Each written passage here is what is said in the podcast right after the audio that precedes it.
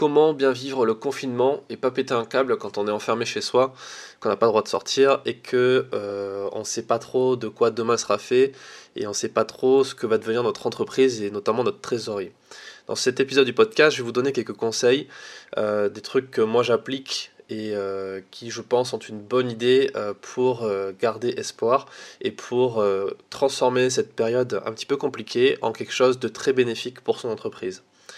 Alors déjà, la première chose que je vous conseille de faire, c'est d'éviter les news, éviter de suivre l'actualité trop fréquemment, trop souvent, euh, voire même tous les jours, parce que ben il se passe pas grand chose au final, à part euh, qu'on soit maintenu dans une situation un petit peu, euh, enfin même très anxiogène, qui nous empêche un petit peu de dormir et qui nous, qui nous rend un peu malade. Psychologiquement parlant.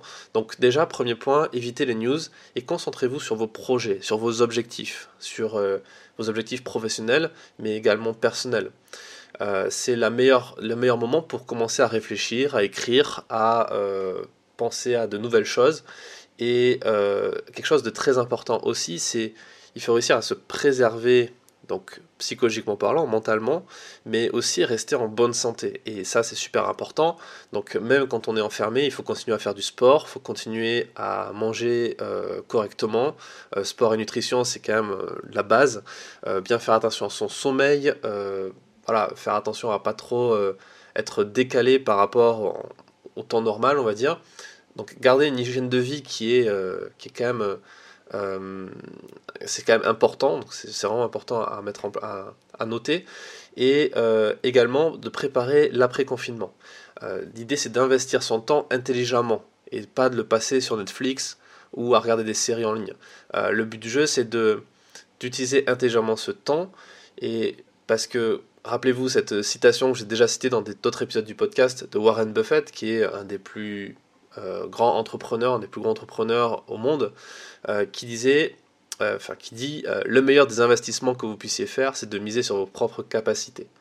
Et votre investissement, c'est pas que de l'argent, c'est aussi votre temps, qui est la ressource la plus rare au final, même si aujourd'hui on en a plein comparé à l'argent, mais au final c'est quand même la ressource la plus rare parce qu'on ne retrouvera pas ce temps. Et donc voici quelques autres conseils pour passer le temps intelligemment.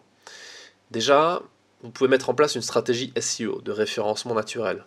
SEO pour Search Engine Optimization. Donc en gros, vous allez mettre en place une stratégie sur Internet qui vous permettra d'être trouvé par vos futurs clients. Donc ça veut dire rédaction d'articles sur un blog, euh, avec les bons mots-clés, les bonnes tournures de phrases, avec euh, les bons liens, etc. Euh, il y a des podcasts, il y a des épisodes de podcasts consacrés à cette partie-là, donc je vous renvoie dessus. Euh, ensuite, l'idée, ça peut être aussi de créer du contenu pour les réseaux sociaux, que ce soit Instagram, Facebook. Ce sont des choses qu'on n'a pas trop de temps de faire euh, d'ordinaire, et là, vous avez plein de temps, donc vous pouvez vraiment vous y, mettre sérieusement, avec une vraie stratégie, avec un, vrai objectif derrière. Et d'ailleurs, en parlant d'objectif, vous pouvez utiliser ce temps aussi pour affiner votre avatar client, c'est-à-dire qui est votre client idéal aujourd'hui, qui est la personne que vous avez, avec qui vous avez envie de travailler. Euh, qui il est, quel âge il a, dans quel euh, lieu géographique il se trouve, euh, commencer à réfléchir et commencer même à prospecter parce que les gens sont chez eux. Alors l'idée c'est pas de bombarder les gens avec des, messages de vente et des messages marketing, c'est juste identifier les gens avec qui vous avez envie de travailler, que ce soit des rédactions quand vous êtes euh, euh, journaliste, enfin photojournaliste, ou des sociétés si vous êtes dans le corpo, ou, des particuliers si vous êtes photographe social, et commencer à réfléchir où sont ces gens et comment les atteindre. Et aujourd'hui ils sont disponibles pour discuter, pas forcément pour acheter des choses, mais au moins pour discuter.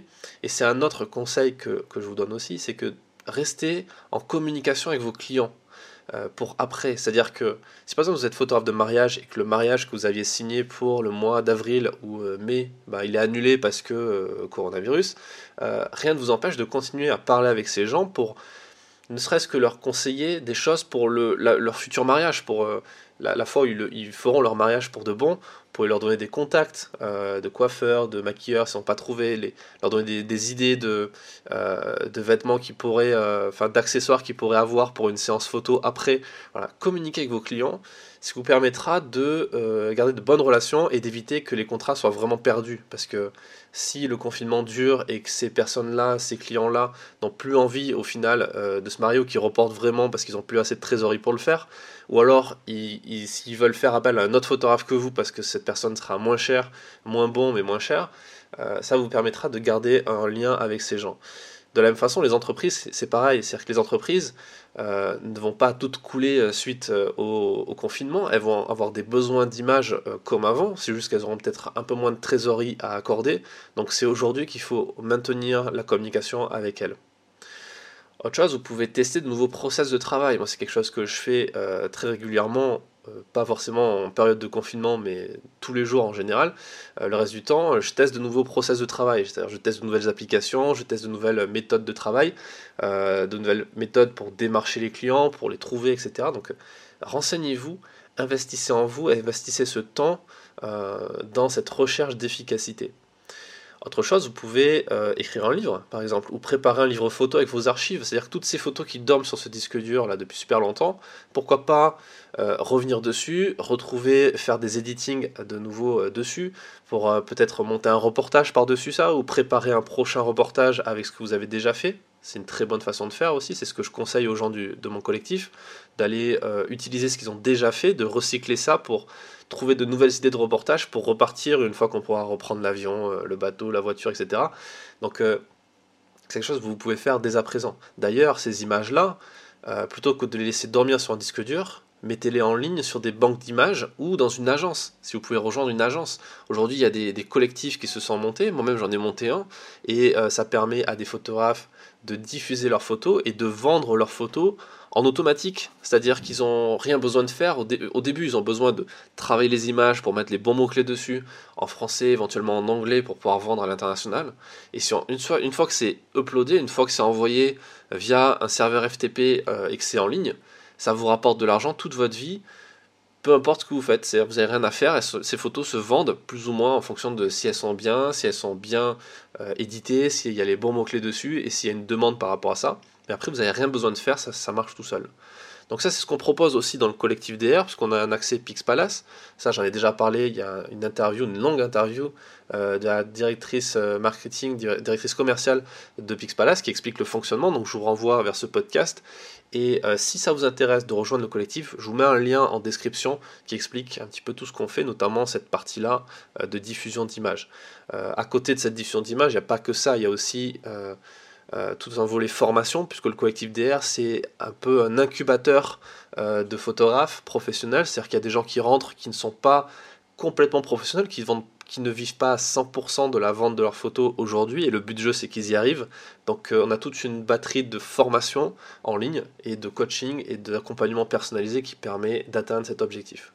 Donc voilà pour ces quelques conseils pour passer le temps aujourd'hui. J'espère que ça vous a plu. Euh, ne restez pas seul euh, numériquement, enfin virtuellement on va dire, euh, même si vous êtes seul chez vous ou, bloqué avec quelqu'un. vous êtes aujourd'hui, vous pouvez être connecté avec n'importe qui dans le monde grâce à Internet, donc profitez-en, profitez du fait que énormément de créateurs mettent à disposition plein de choses aujourd'hui. Beaucoup, quasiment tous les réalisateurs que je connais autour de moi donnent accès à leurs films gratuitement pendant le confinement. Euh, il y a plein de choses qui sont faites, il y a des formations qui sont offertes. Prenez le temps de le faire, d'aller au bout de, de, ça. Et pareil, quand vous avez acheté des formations, euh, terminez ces formations. Moi, je, je vends aujourd'hui beaucoup de formations et je me rends compte que euh, il y a plein de gens qui achètent les formations et qui vont pas jusqu'au bout, qui vont pas les regarder entièrement. Et c'est un peu frustrant parce qu'on met beaucoup d'énergie et beaucoup de contenu à l'intérieur. Et au final, les gens vont pas au bout et n'appliquent pas vraiment le truc. Donc forcément, ils n'ont pas tout le temps les meilleurs résultats qu'ils pourraient avoir. Et donc, euh, si jamais c'est votre cas, que vous avez acheté des formations, moi le premier, je le fais aussi, c'est-à-dire j'achète des formations que je ne vais pas voir intégralement et que je vais encore moins appliquer. Donc prenez le temps de revenir sur ça et d'utiliser vos investissements vraiment jusqu'au bout et d'appliquer ce qu'on vous dit dans les formations. Euh, encore une fois, c'est quelque chose que je fais, donc euh, je peux comprendre que c'est pas évident à faire tout le temps, mais c'est quelque chose à faire si vous voulez vraiment avoir des retours sur investissement, avoir vraiment euh, un chiffre d'affaires qui progresse et être plus heureux dans votre activité de photographe. Voilà pour ces quelques conseils et je vous dis à très vite pour le prochain épisode du podcast.